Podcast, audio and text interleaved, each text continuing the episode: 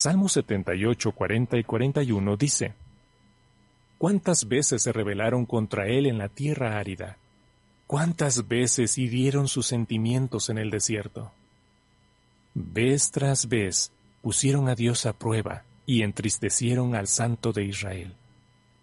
Cabrón. Si alguien a quien usted ama deja a Jehová, puede estar seguro de que a nuestro amoroso Padre Celestial también le duele. Él comprende lo que usted está sufriendo y le mostrará compasión dándole el ánimo y el apoyo que necesita. En este artículo veremos qué hacer para recibir la ayuda de Jehová cuando se expulsa a un ser querido. Y también hablaremos de cómo ayudar a los hermanos de la congregación que están en esta situación. Pero antes, analicemos una manera negativa de pensar que debemos evitar.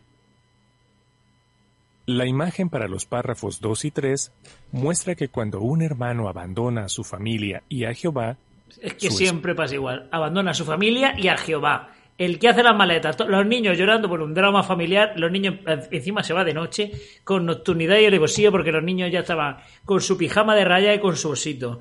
Y no tiene, y vamos, seguro que se ha ido después de cenar y no ha quitado ni la mesa. Es de verdad, siempre pasa igual. No, no buscáis otra cosa porque esta foto es lo que siempre pasa.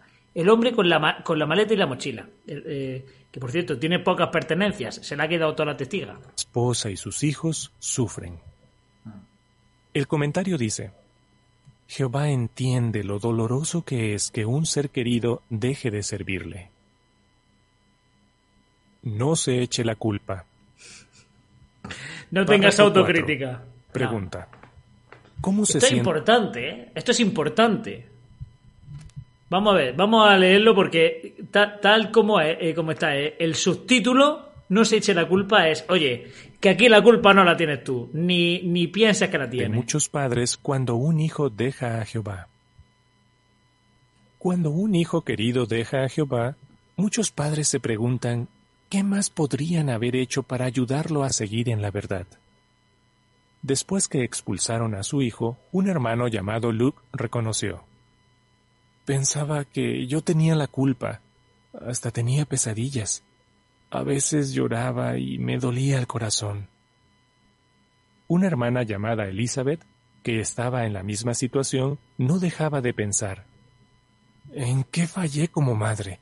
Sentía que no había hecho lo suficiente para inculcarle la verdad a mi hijo. A ver, no sé si para inculcarle la verdad, pero probablemente ha hecho lo suficiente para que no sea feliz. Si un hijo quiere relacionarse con su amigo, lo cual es absolutamente normal del instituto, si tu hijo es homosexual eh, y tú le estás diciendo que lo que está haciendo está mal, si tu hijo quiere ver unos dibujitos que no son, eh, digamos, dañinos bajo el punto de vista de ningún especialista, sino que son dañinos dependiendo del punto de vista de tu, de tu conciencia mm, domada o de alguna manera moldeada por la secta.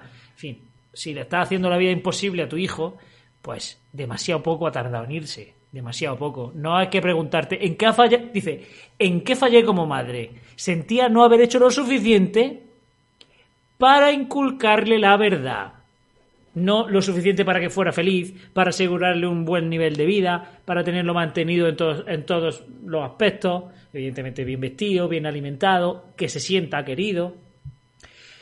Si evidentemente lo estás presionando para que comente en las reuniones, para que predique, para que se ponga una ropa que no le gusta, para que se junte con amigos que no, que a los que no soporta, pero no sé qué, no sé cuánto. Bueno, pues pregúntate en qué ha fallado como madre, pero en qué ha fallado como madre está bastante lejos de lo de inculcarle la verdad a su hijo.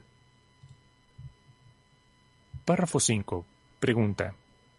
Si una persona deja a Jehová, Es que ni siquiera jugar al fútbol. Es que yo me acuerdo de, de, de- de- quedar con amigos para jugar al fútbol y no. No, que no son testigos. Ya no digo a celebrar cumpleaños, ni muchísimo menos a sacrificar vírgenes, ¿sabes? Que he quedado con mis amigos paganos a sacrificar vírgenes y a degollar cabras en el cementerio mientras derramamos la sangre de la cabra en una tumba de un espiritista. No, que vas a jugar al fútbol, cojones. Que vas a hacer las tareas para estudiar en el instituto. Que vas a ir a estudiar. Que vas a ir a jugar. Que vas a ir al parque como la, como la anterior experiencia. Que vas a darte una vuelta, a comerte unas pipas. Si es que no hace falta ni que compre un litro de cerveza. Y, y decir, "Oh, es que se va a alcoholizar. No, es que, tío, a comer una pipa al parque. Y bueno, unas palomitas para no soltar mierda. Pues ni eso. Es mejor tener a gente testigo alrededor, aunque sea la gente más tóxica del mundo, son el, dicho de siempre. Es mejor el peor de los testigos que el mejor de los mundanos. El puto dicho de siempre. ¿Quién es el responsable? Debemos recordar que Jehová nos ha dado a todos la libertad de tomar nuestras propias decisiones. Así que cada uno puede elegir si le obedecerá o no. Pues entonces, ¿por qué se expulsa?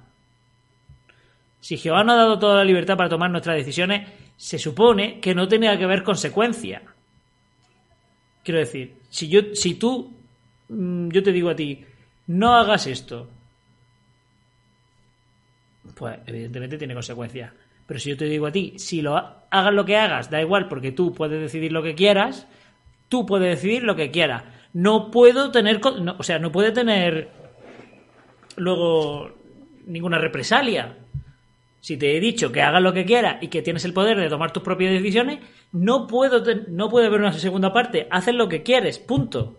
Ya está. Si no, si, si, tomar un camino tiene un castigo, evidentemente eso es una coacción y no es libertad, estás coaccionado, porque si eliges un camino te van a castigar. Entonces, ¿por qué te expulsan entonces? Eh, lo mismo que aplican el texto para decir eh, a los que a, los expulsados ni, ni, siquiera coman entre ellos, a los idólatras, a los fornicadores, a los borrachos, a los no sé qué. Lo mismo que cogen ese texto para, para justificar la expulsión, que cojan eh, este párrafo para justificar que expulsar no debería tener ninguna consecuencia. O sea, no, eh, decidir lo que tú quieras no debería tener ninguna consecuencia. Jóvenes no se criaron en circunstancias ideales, pero decidieron servir a Jehová y se han mantenido fieles. Otros tuvieron padres que hicieron todo lo posible por criarlos según los principios bíblicos, pero cuando crecieron, dejaron a Jehová. En definitiva, cada cual debe decidir si le servirá a Jehová o no cuando dice eh, algunos jóvenes no se criaron en circunstancias ideales, a mí me lleva a pensar a que se, crea, se criaron en las favelas de Brasil, que se criaron yendo descalzos en una tarde lluviosa por la calle, que tenían la ropa raída, que estaban desnutridos, que tenían piojos, que no han tenido que no han sido escolarizados, en fin. Eso es lo que yo me lleva a pensar jóvenes que no se criaron en unas circunstancias ideales. Pero aquí lo que los testigos quieren transmitir es que no ha subrayado la atalaya lo suficiente. Eso es lo que quiere decir. Eh, da igual cómo te críes, da igual el, eh, mm, si tienes eh, parásitos intestinales, que mientras que estudies con los testigos, te va mejor que a nadie. O sea, no te puedes comparar con ninguno porque tú eres inmensamente superior. Por eso, padres, si su hijo deja a Jehová, resistan la tendencia a echarse la culpa. Párrafo 6. O sea, claro, no pienses si, si... Esto es importante. Es importante porque no pienses que tú tienes la culpa. Porque si piensas que tienes la culpa, te puede dar lugar a que pienses por qué le estás exigiendo a tu hijo que no haga una cosa que realmente tú en tu interior probablemente no veas mal. Oye, que voy a jugar al fútbol, que bueno. Mm, y ahora dice la madre, bueno, no veo por qué no. La única opción, o sea, la única explicación es porque está con gente del mundo, pero es jugar al fútbol. Si se para a pensar eso, puede entrarle duda. Yo no tengo la culpa. Se cierra en banda. Muchos broadcasting me acuerdo que dice, no, es que mi marido era apóstata y, él y sus ideas extremistas y que no, y eran tozudo, era muy tozudo y no quería cambiar de opinión. Y ahora me está diciendo que, que si hace las cosas y tiene unas consecuencias, como por ejemplo criar a tu hijo de cierta manera y que tu hijo abandone la, tu creencia religiosa, que tú no te eches la culpa, que tú no la tienes, pues a lo mejor algo tienes que tener de culpa, ¿no? A lo mejor no, no pienses ni siquiera, oye, a lo mejor he dicho algo que le ha sentado mal, oye, a lo mejor esto es un sinsentido, oye, a lo mejor si hace esto no pasa nada. Ya digo, si no vas a sacrificar vírgenes, pero, claro, no, no tiene la culpa. que con ese pensamiento de tú lo estás haciendo bien, tú lo estás haciendo bien, tú para adelante, pues entonces, pues, pues bien, vamos. ¿Cómo puede sentirse un joven cuando uno de sus padres deja a Dios? A veces es el padre o la madre quien abandona la verdad y tal vez incluso a la familia. Esto puede ser devastador para los hijos que ven a sus padres como un ejemplo. Esther cuenta lo que sintió cuando expulsaron a su padre. Mira, como en mi familia, que, no, dejamos todo ese testigo menos mi padre y el que se fue fue mi padre. ¿Qué cosas? Pero se fue antes de que dejáramos de ser testigos. Es que, claro, esos, esos factores, eso pasa por generalizar, amigos, testigos de Jehová, testigos de Jehová. No, es que, claro, el que deja la verdad probablemente, posiblemente también deje a su familia. Lloraba a menudo porque me daba cuenta de que no es que se hubiera alejado poco a poco de la verdad, sino que había tomado la decisión consciente de dejar a Jehová. Quiero mucho a mi padre. Por eso, cuando lo expulsaron, me pasaba todo el tiempo preocupada por su bienestar. Hasta me daban ataques de pánico. Bueno, bien doblado por el lector, ataques de ansiedad. Pero bueno, ¿por qué el padre va a estar mal? Eh, eh, su bienestar va, va, a ponerse en jaque. Es decir, el bienestar del padre, si el padre está mejor que tú. Si el padre está mejor que tú. Estoy hablando yo solo, cabrones, pues la verdad que sí. ¿Qué pasa en el chat? Bueno, Milena creo que estaba dibujando. Eh, José Duro seguro que estaba construyendo cartas de, de sentadillas para putearme. En fin, ¿qué pasa? ¿Qué pasa en el chat? Que no me habláis. Perdón, dice Milena, o era cuestión de, era cuestión de hablarle. Claro, si me fuera la idea ya no dibujo. Ah, vale, vaya, vaya. Claro, con la vacuna. Yo estoy escuchando, muy bien hecho. Estoy mirando una. Estoy mirando una cosa. Mientras que escribe, me imagino, ¿no? Estoy tirada, medio muerto. Uy, uy. Pasa que se ha expulsado, van a decir que no le habla por obediencia. Yo estoy cocinando. Muy bien. Estoy viendo el Celta. Que no era el centro de mi mundo. Lo es Darella. La dije Josudra. Menudo gentuza. Estamos en una reunión. Aquí no se viene a calentar el asiento, efectivamente. O sea, lo de ver al Celta, vale, pero lo de mirar una cosa, no, eso no me gusta. Eh, que tu padre, que estás preocupado por él, por su bienestar, probablemente esté mejor que tú. No entiendo, no te preocupes por su bienestar y preocúpate tú por el tuyo. Que si te hace, necesita una transfusión de sangre, tu padre sobrevivirá y tú no. Párrafo 7. Pregunta. ¿Qué siente Jehová por los jóvenes que tienen padres expulsados? Jóvenes, si uno de sus padres ha sido expulsado, compartimos su dolor. Y no duden que Jehová también está muy al tanto de cómo se sienten. Él los ama y se siente feliz de que sigan sirviéndole con lealtad. Y nosotros, sus hermanos y hermanas, nos sentimos igual. También recuerden que no son responsables de las decisiones de sus padres. Como ya vimos, Jehová nos ha dado la libertad de decidir si le serviremos. Y cada siervo de Dios dedicado y bautizado llevará su propia carga de responsabilidad. Párrafo 8. Pregunta. ¿Qué pueden hacer los miembros fieles de una familia mientras esperan a que su ser querido regrese a Jehová? Cuando alguien a quien ama deja la verdad, es natural que usted se aferre a la esperanza de que un día volverá a Jehová. ¿Qué puede hacer mientras tanto?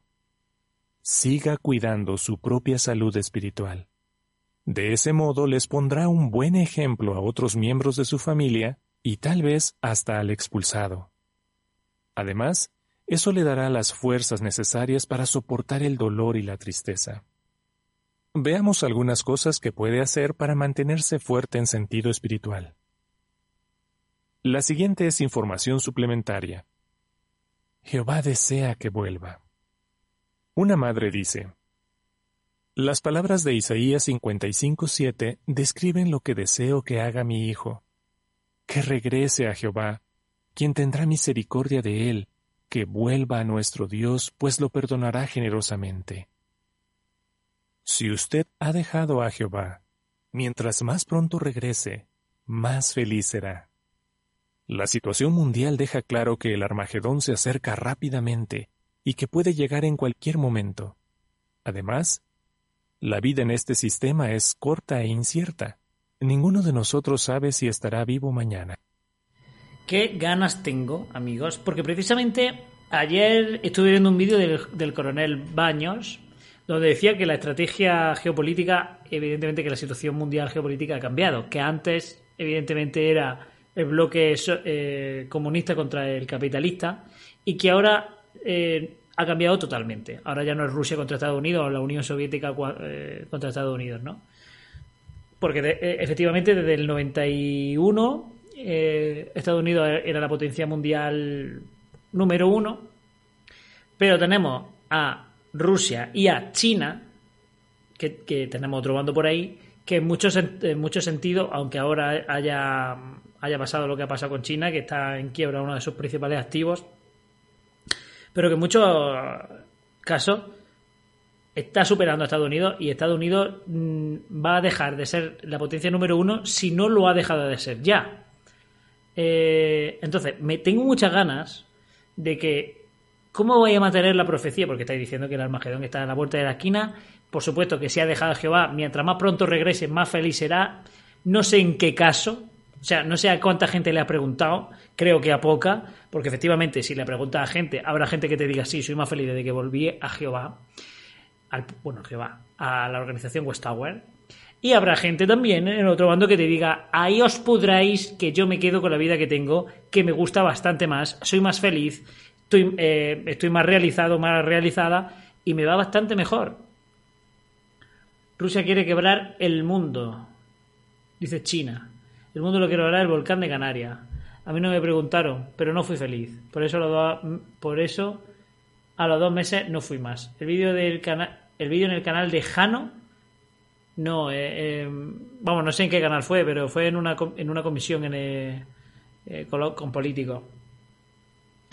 Y, evidentemente eh, eh, Estados Unidos dejará de ser el número uno, como dejó de ser el número uno, pues montón de civilizaciones a lo largo de la historia, todas han caído y se ha puesto otra. Y entonces, ¿cuándo, ¿cómo vais a cambiar la profecía de la estatua de Daniel? Que a mí me, que a mí me flipa eh, y tengo muchas ganas de verlo. Pero, claro, la situación mundial deja claro que el Armagedón se acerca rápidamente. Es que no puede haber otra, otra potencia mundial por encima de Estados Unidos y lo va a haber. Lo va a haber en estos próximos años. Lo va a haber en estos próximos años. Eh, pero es que pero no podéis consentirlo, porque habéis dicho muchísimas veces que por cuando caiga Estados Unidos caerá todo y ya será el Armagedón. Así que, y la vida en este sistema de cosas es corta e incierta. Eso es, eso es verdad. El folleto Jehová desea que vuelva dice, Jehová lo guiará en el camino de regreso.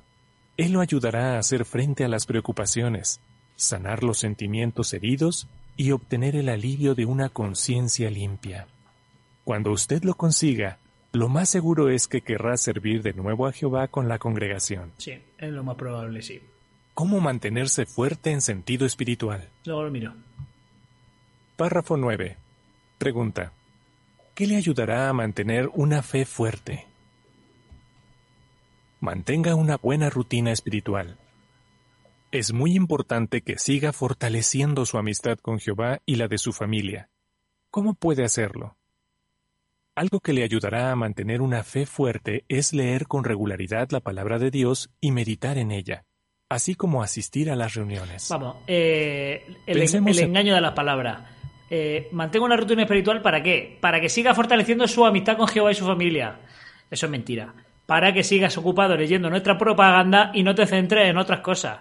Eh, mientras que estás ocupando tu tiempo en mí, no puedes estar ocupándolo en, en otra cosa, a menos Josudora, que ahora mismo está viendo al Celta, y Evelyn, que está viendo al Ponferrada. Pero normalmente cuando meditas, esto, apaga la, apaga la tele, que no te distraiga nada, echarle por lo menos una hora a estudiar esto, busca todos los textos. No, no es fortalecer la amistad con nadie. El ejemplo de Joana. Su padre y su hermana dejaron la verdad ella cuenta, cuando leo sobre algunos personajes bíblicos como Abigail, Esther, Job, José y Jesús, siento una gran paz. Sus ejemplos llenan mi corazón y mi mente de pensamientos positivos que calman mi dolor. Nuestras canciones de JW Broadcasting también me animan mucho. A mí la siguiente es información suplementaria. me empalman, vamos. Textos que lo animarán si un ser querido ha dejado a Jehová. Salmo 30:10. Salmo 34, 4, 6, 18 y 19. Salmo 39, 12. Salmo 61, 1 y 2. Salmo 94, 17 a 19. Efesios 3:20 y Filipenses 4, 6 y 7. De vuelta al artículo. Voy a buscar todos los 10. textos uno por uno. Pregunta. Según Salmo 32, 6 a 8, ¿qué podemos hacer si nos sentimos muy angustiados? Ábrale su corazón a Jehová. Cuando se sienta muy angustiado, no deje de orarle. Suplíquele a nuestro cariñoso Dios que lo ayude a ver la situación como Él la ve y que lo haga perspicaz y le enseñe el camino por el que debe ir. Salmo 32, 6 a 8 dice, Por eso, todo el que es leal te orará mientras aún se te pueda encontrar. Entonces ni las aguas de una inundación lo alcanzarán. Tú eres un escondite para mí, me protegerás de la angustia, me rodearás con alegres gritos de liberación. Te haré perspicaz y te enseñaré el camino por el que debes ir. Te aconsejaré con mis ojos puestos en ti. Como es natural, tal vez le resulte muy doloroso contarle cómo se siente, pero Jehová lo entiende a la perfección. Él lo quiere muchísimo y lo invita a derramarle su corazón.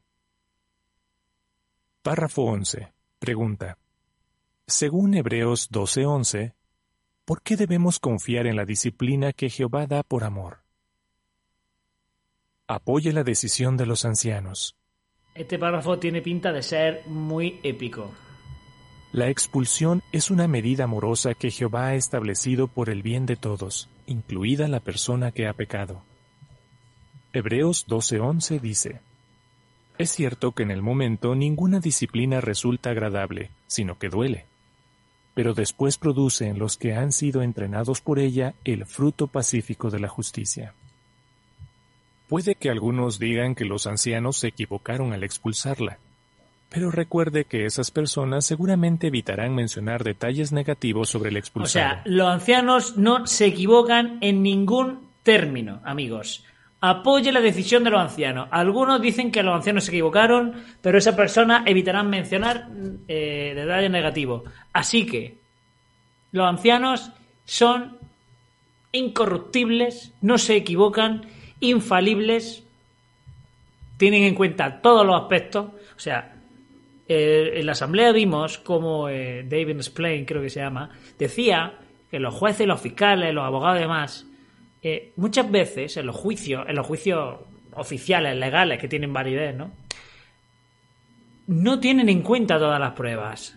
No tienen en cuenta todas las pruebas porque hay pruebas que a lo mejor no les gustan, no tienen acceso a todas las pruebas, tienen opiniones sesgadas. Los jueces que han estudiado para ser jueces, los abogados que han estudiado para ser abogados, los fiscales, o sea, los profesionales que han eh, que están hechos, o sea, que su, su trabajo es precisamente que no se le escape nada, se le escapa.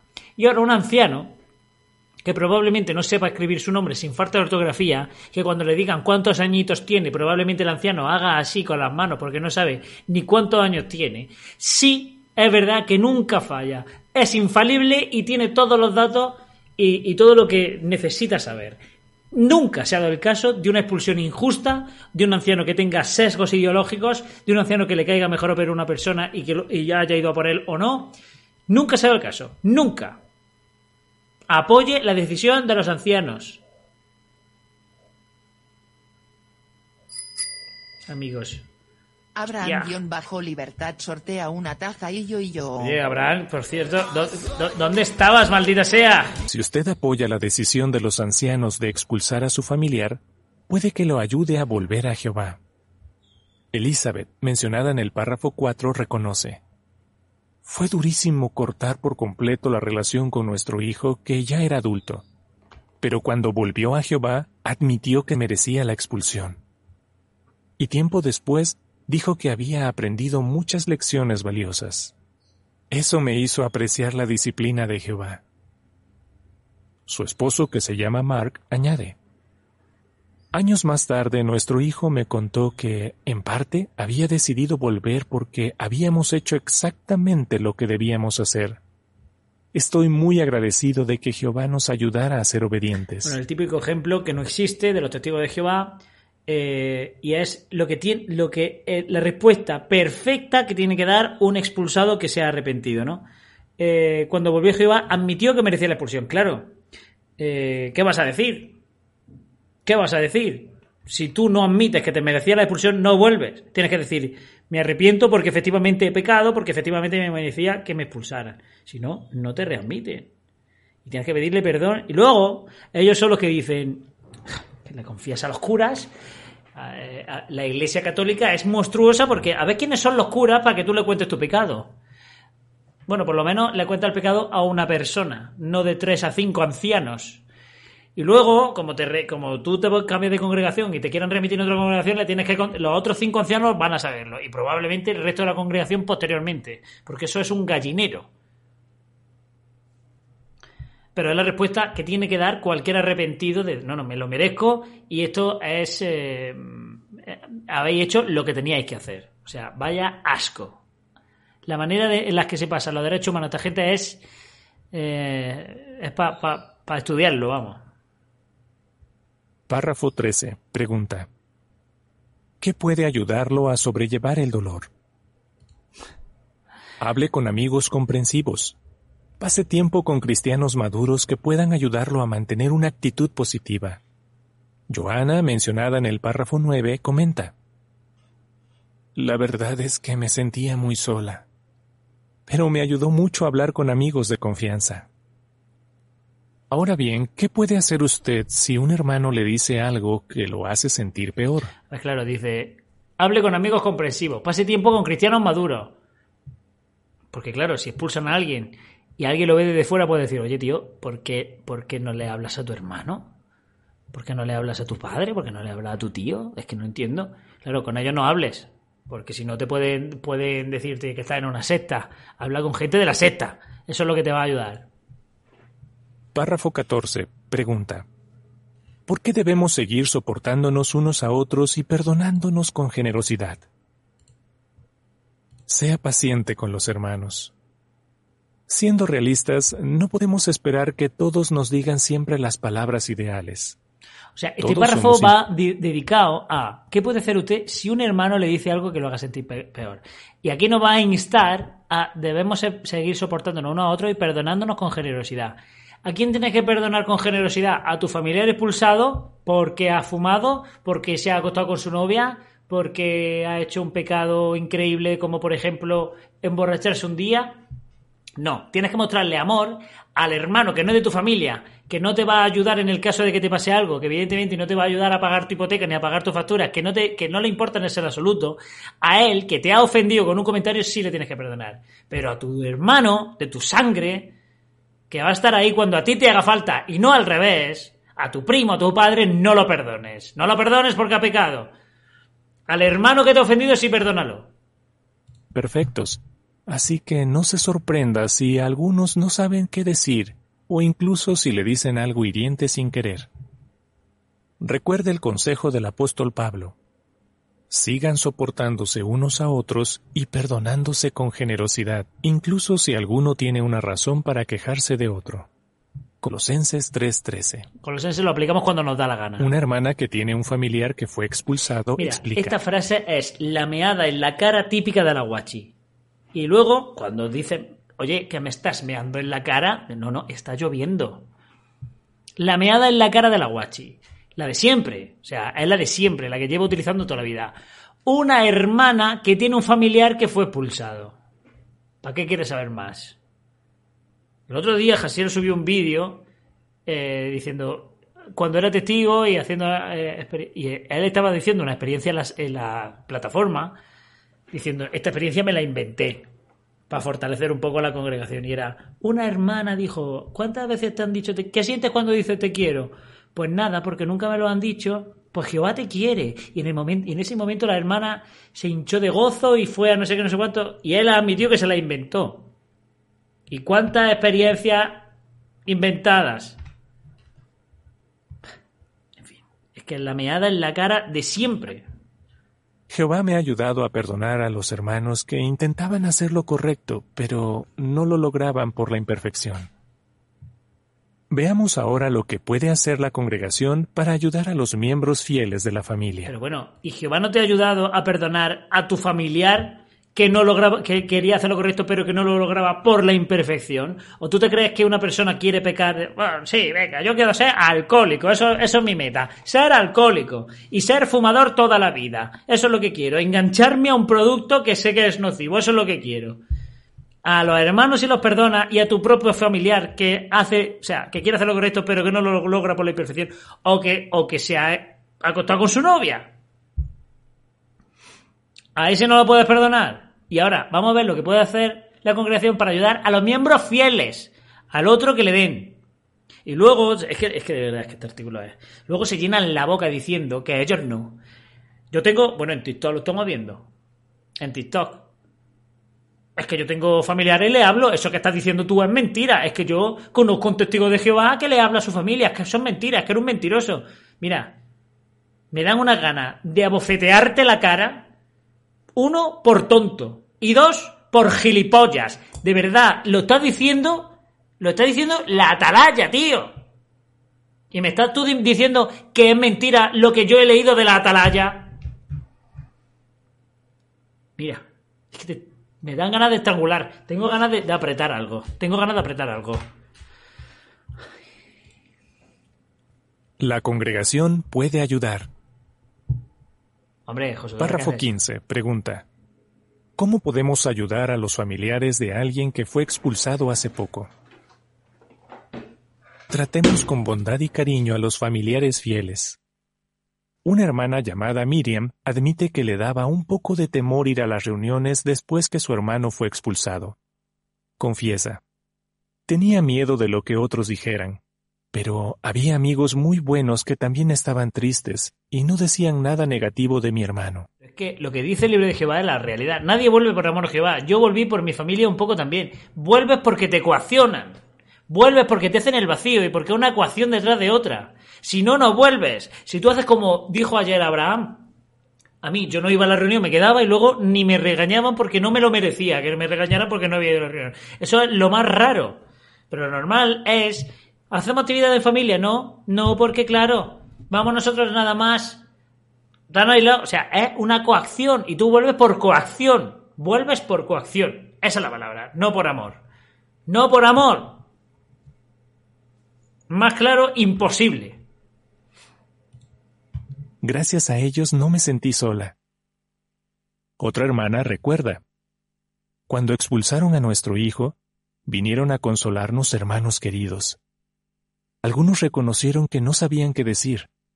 Lloraron conmigo o me escribieron unas palabras. Lo que hicieron me ayudó muchísimo. Párrafo 16. Pregunta. ¿Cómo puede la congregación seguir apoyando a los familiares fieles?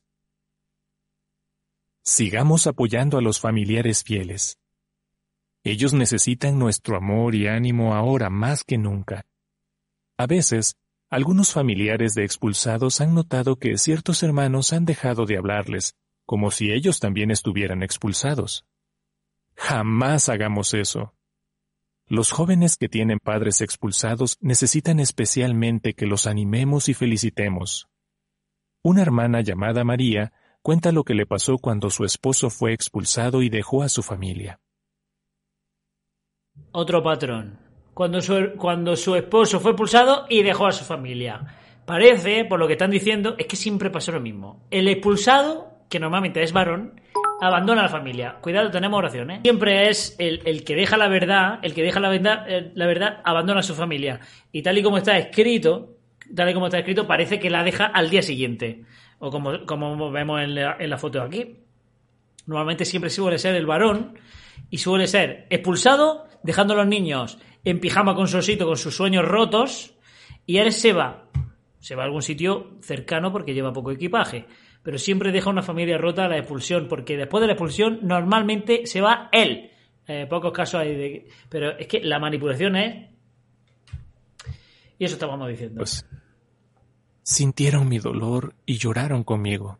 Y también me defendieron cuando algunas personas esparcieron rumores falsos sobre mí. Me animaron mucho. Párrafo 17. Pregunta. ¿Qué pueden...? Cuando algunas sintieron dolor y lloraron conmigo. También se me defendieron cuando algunas personas esparcieron rumores falsos sobre mí. Eso pasa O sea, que alguien te defienda ante un rumor, ¿cuántas veces? ¿Cuántas veces hay víctimas de rumores?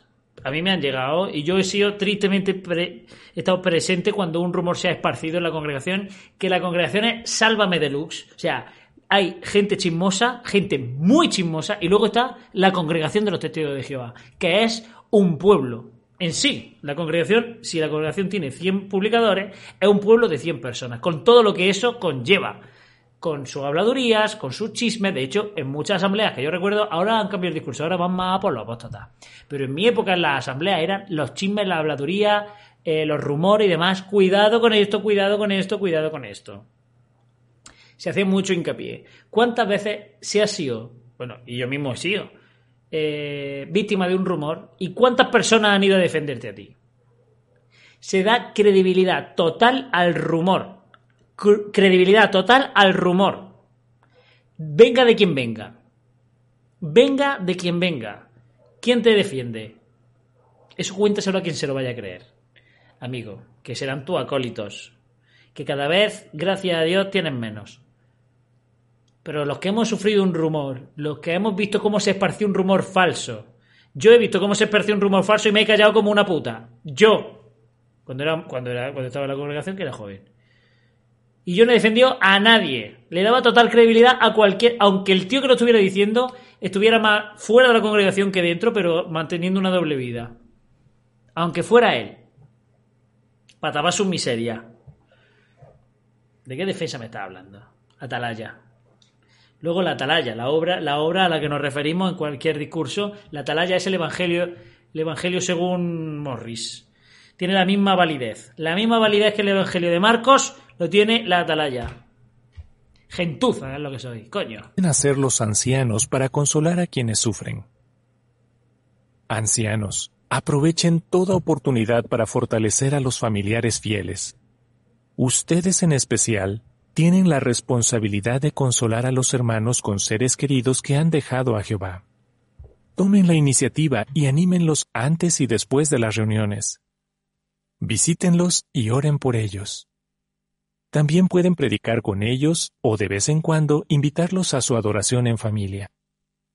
Los pastores espirituales deben mostrarles a las ovejitas de Jehová que sufren la compasión, el amor y la atención Mira, que no necesitan. hay nada más humillante que te invite un anciano a la congregación en familia por, por piedad. Cuando mis padres se estaban separando y mi casa se estaba desestructurando, mi padre dejó de ser anciano y demás, el mismo anciano que me llamó a mí para expulsarme me invitó a su casa a hacer el estudio con él y su familia. Y yo, ¿qué va a decir? Pues vas, porque ese anciano te ha visto nacer. Estás con, tu- con su, hijo, era mi mejor amigo allí dentro. Pues va. Y allí, cuando yo me ubiqué y cuando yo en un momento levanté la cabeza y vi una familia que no era la mía, haciendo un estudio muy distinto al que hacíamos, que antes no era adoraciones familiares, antes se llamaba estudio de familia, sin más. Y yo me sentí humillado, me sentí diciendo, esta gente me está teniendo lástima. Estoy en su casa porque, me- porque les doy lástima es una sensación de, de- de- de sentirte como un trapo, de bueno, si mañana me llaman de esta casa, pues voy a esa casa. Si mañana me llaman del otro, pues voy. Y estás yendo y viniendo haciendo estudios con diversos ancianos, cada uno con su familia feliz y cada uno con su... Eso es una humillación que el que lo haya pasado por ahí lo sabe, lo sabrá. Eso es humillante, amigos, humillante. Porque es que, además que sabes, y este artículo lo- remarca, que está en su casa porque te tienen lástima. Porque le estás dando pena. Por eso. Por eso. Y, cuando vas a un lugar, cuando tú no has hecho nada. Yo, por ejemplo, ¿qué culpa tenía? Yo no he hecho nada. Y ahora va a un lugar porque te tienen pena de no hacer, de, una cosa que han hecho otras personas ajenas a ti. Bueno, ajenas, eran de la familia, pero yo qué puedo hacer. Y los veías, que a lo mejor estaba en la reunión y veías las miradas de, ay, qué pena da, el niño, de que a lo mejor estás leyendo un párrafo y tú levantas la cabeza y ves a una persona haciendo. Mirándote con una cara de pena, dices, tío, de verdad que no he hecho nada. que tengo mis piernas y mis brazos, que puedo moverme, que, que no que no me pasa nada, ¿eh? que yo estoy sano, que tengo todos los dientes, que, que disfruto la comida, tengo papilas gustativas, tengo, tengo oído, tengo olfato. De verdad que no me tengáis lástima, pero lástima de qué. Pues eso es humillante. Y, esta, y, este, y este párrafo está remarcando que si hay que, que puedes predicar con ellos o invitarlo a todos los en familia. Vale, pues ya está. Es muy agradable para, para la persona que, que, ha perdido su familia y esa casa de, que ha perdido su familia. Es que de verdad. ¿Veis? Que, per, que, que, su familia ya no es testigo, que ha despertado y que tú sigues gilipollas perdido, ¿vale? Pues es muy triste tener que irse a la casa de otro como si fuera un trapo porque te tienen pena. En la imagen para este párrafo se muestra que dos ancianos visitan a una familia de la congregación para darle ánimo en sentido espiritual. El comentario dice, la congregación puede apoyar con cariño a los familiares fieles de un expulsado. No pierda la esperanza y siga confiando bueno, en y Jehová. por supuesto, lo, eh, ahora que ha dicho Milena, eh, lo de la salida, si por, si por supuesto sale a predicar y tu familia ha sido rea, eh, expulsada recientemente, el, el, tema ya sabemos de lo que vamos a hablar. Ha salido a predicar sin, sin plan y te asignan con un hermano. Lo cual, como dije el otro día, es hacer puenting. Porque eso es un suicidio social. Salir, salir sin asignar. Que yo tenía un anciano que le daba igual que, hubieras quedado que no, la verdad. Yo quedaba con, con algún amigo para predicar. No, no, tú siempre estás con él. Tú ahora vas a salir con no sé qué. Bueno, pues me voy a mi casa, tío. Si yo soy más, si yo soy mayor, si yo soy más grande de lo que me pilló a mí, le digo, me voy a mi casa. Yo he salido, yo quiero predicar con él. Yo quiero predicar con él, he quedado con él y no voy a predicar, y voy a predicar con él, no con quien tú digas. Voy a predicar con él y si no predico con él, me voy a mi casa. Y luego cuando te dé el informe, te digo, mira, te debo, me debes dos horas, las dos horas que yo no prediqué, y me las apunto y toma el informe. Y ahora las predicas tú. Y después ya no voy a salir a predicar con yo, pero tú quién coño eres, tío. De verdad, es que, es que son ancianos que, claro, en la vida real, en la vida real, son una mierda pisada en un puto charco. O sea, no son nadie. Nadie. Hay tres, bueno, de los cientos de ancianos que hay, se remarca cuando uno es médico, o sea, de todos los ancianos puede haber tres médicos, un abogado y un ingeniero. El resto, mierda, mierda. Mierda, además con, con, con ínfulas. Y, como tienen una vida tan triste, tan vacía y tan miserable, tienen que mandar algo tienen que mandar algo. Y tienen que decir, pues no, pues yo tengo, como tengo potestad sobre ti, ahora yo no quiero que prediques con él. ¿Por qué me pone de tan mala hostia este artículo? Me pone de muy mala hostia este artículo. Bueno, si sales con alguien a predicar, eh, que no está asignado, ya sabes que el monotema va a ser tu familiar expulsado, el pecado, lo que, la promesa que tienes tú y él no, y lo que él ama, y, y, luego ya después, cuando ya le has dicho todo lo malo que es tu familiar, decir, no, pero ojalá un día vuelva, ¿eh? Ojalá un día vuelva. Ojalá un día se merezca ser tan bueno como somos nosotros. Ojalá. Ande que te den por culo. Párrafo tío. 18. Pregunta. De acuerdo con segunda de Pedro 3.9, ¿qué quiere Jehová que hagan los que han dejado de servirle? ¿Cómo estás? Jehová no desea que ninguno sea destruido, sino que todos lleguen a arrepentirse. Segunda de Pedro 3.9 dice, Jehová no es lento para cumplir su promesa como algunas personas creen. Más bien, Él es paciente con ustedes porque no desea que ninguno sea destruido. Estoy muy enfadado porque los testigos de Jehová me, me minan la moral, como Antonio Ricio. Sino que todos lleguen a arrepentirse. Aunque una persona cometa un pecado grave, su vida sigue siendo muy valiosa para Dios. Recuerde que Jehová pagó un precio muy alto por cada uno de nosotros, la vida de su Hijo amado. Con amor, Dios intenta ayudar a quienes lo han dejado para que vuelvan a Él, y espera que decidan hacerlo. Con amor, como podemos amor es amargarle la vida. Con amor, tenemos conceptos distintos de amor, ¿eh? Tenemos ba conceptos bastante distintos de amor. Amor no es dejarle de hablar, ni hacerle el vacío ni criticarlo a su espalda y decir lo malo que es. Eso no es amor. Vamos, si yo le demuestro ese amor a mi novia, me deja dentro de cuatro meses. Bueno, y de menos, y de dos. O sea, ese, es, e, eso qué amor es. No, no, le digo a Laura, no te hablo porque te quiero tanto. Te quiero tanto que no te hablo. es que no entiendes el amor de Dios. No entiendes el amor de Jehová. Mira, de verdad, me está palpitando un ojo de la tensión. Me está palpitando un ojo de la tensión. Y es un problema para mí y para todos los que están en este chat. Aprender de la parábola de Jesús del Hijo Perdido.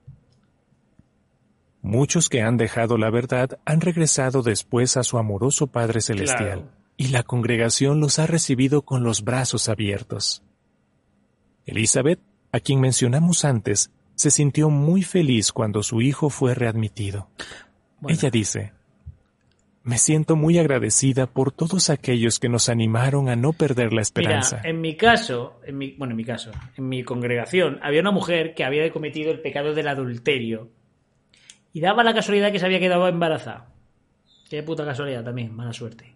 Esa hija, esa hija, luego se readmitió, luego la volvieron a expulsar por, por adulterio también, pero no sé, en esa ocasión no se quedó preñada.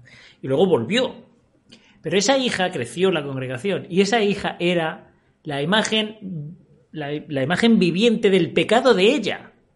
Y entonces, la, la conversación en la congregación era, ¿de quién, es el padre? Pues no sé, porque como esta mujer es más puta que la gallina, que la gallina y era ya, y ya estaba restituida a la congregación. Y todo el mundo tenía esa opinión de ella. O sea, quiere decir, que, que cuando te readmiten, la congregación no se olvida de tu pecado. Y más, si el pecado es rubio, con los ojos claritos, que no se pare, que- con rasgos. ¿Sabes? Si el pecado está cantando un cántico, el, el fruto de ese pecado, pues menos te lo van a olvidar. Pero la congregación no te recibe con los brazos abiertos y aquí borrón y cuenta nueva. No, no, no, no, no. No. Están siempre diciendo, oh, ya, ya, sí, pero este estuvo expulsado no sé cuánto tiempo. De hecho, tienes que pasar un tiempo para volver a tener privilegio. O sea, no, a ti no te readmiten y ya está de nuevo empezando desde, desde donde lo has dejado. No, no, no. En fin. Párrafo 19. Pregunta. ¿Por qué podemos seguir confiando en Jehová? Pues yo. Siempre podemos confiar en Jehová. Él nunca nos dirá que hagamos algo que nos perjudique. Es un Padre generoso y compasivo que siente un profundo amor por todos los que lo aman y lo adoran. Tengamos la seguridad de que Jehová no nos abandonará en los momentos más difíciles. Venga, claro que sí. Mark, mencionado en el párrafo 12, dice, Jehová nunca nos abandonó. Él siempre está a nuestro lado cuando pasamos por momentos difíciles. Dios seguirá dándonos el poder que va más allá de lo normal. Así es, podemos conservar la fe y la esperanza incluso cuando un ser querido deja a Jehová. ¿Qué aprendió de los siguientes textos? Mira, no voy a leer más textos. Mi conclusión para este artículo es esta. Para vosotros, hijos de